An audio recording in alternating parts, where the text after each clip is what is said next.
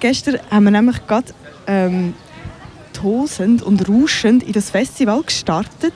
Und zwar hat der Berner Musiker Strotter Inst alias Christoph Hess äh, zusammen mit dem Schwellenwärter von der Schwelle zu Bern, ähm, also diese Schwelle hat er in ein Rauschinstrument umfunktioniert.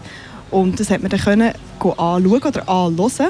Und nachher ist man dann weiter in die Dampfzentrale und auf dem Weg ist man noch von vorbeirauschenden Velofahrenden überrascht worden bei der Gelateria di Berna und wir sind ein bisschen vorbeigegangen. Tönt hat das ungefähr so.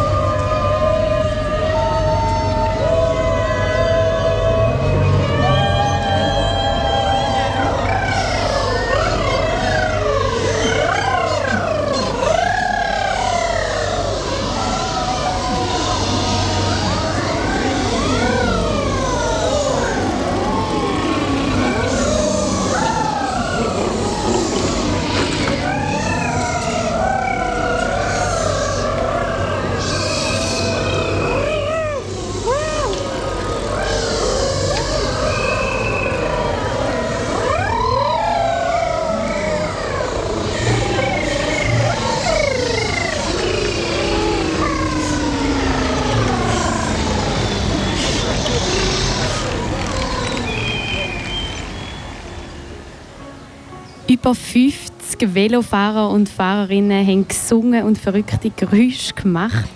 Ähm, unsere Jungreporterin Jule Buchmann hat die drei Initiantinnen von dem Projekt gefragt, was dahinter steckt.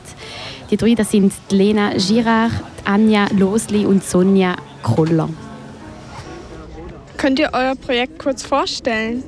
Wir sind ganz, ganz viele Velofahrerinnen und Velofahrer. Und zwar nicht einfach so ganz normale, sondern wir singen und pfeifen und läuten. Das ist äh, nicht eine Improvisation, sondern ein Stück von Maurice Kagel, das für 111 Velofahrer geschrieben ist. Flüchtige Aktion, das heisst eine Brise.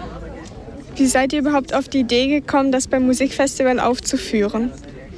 Ja, es ist natürlich das Rauschen par excellence. Das Thema des Musikfestivals ist ja Rauschen.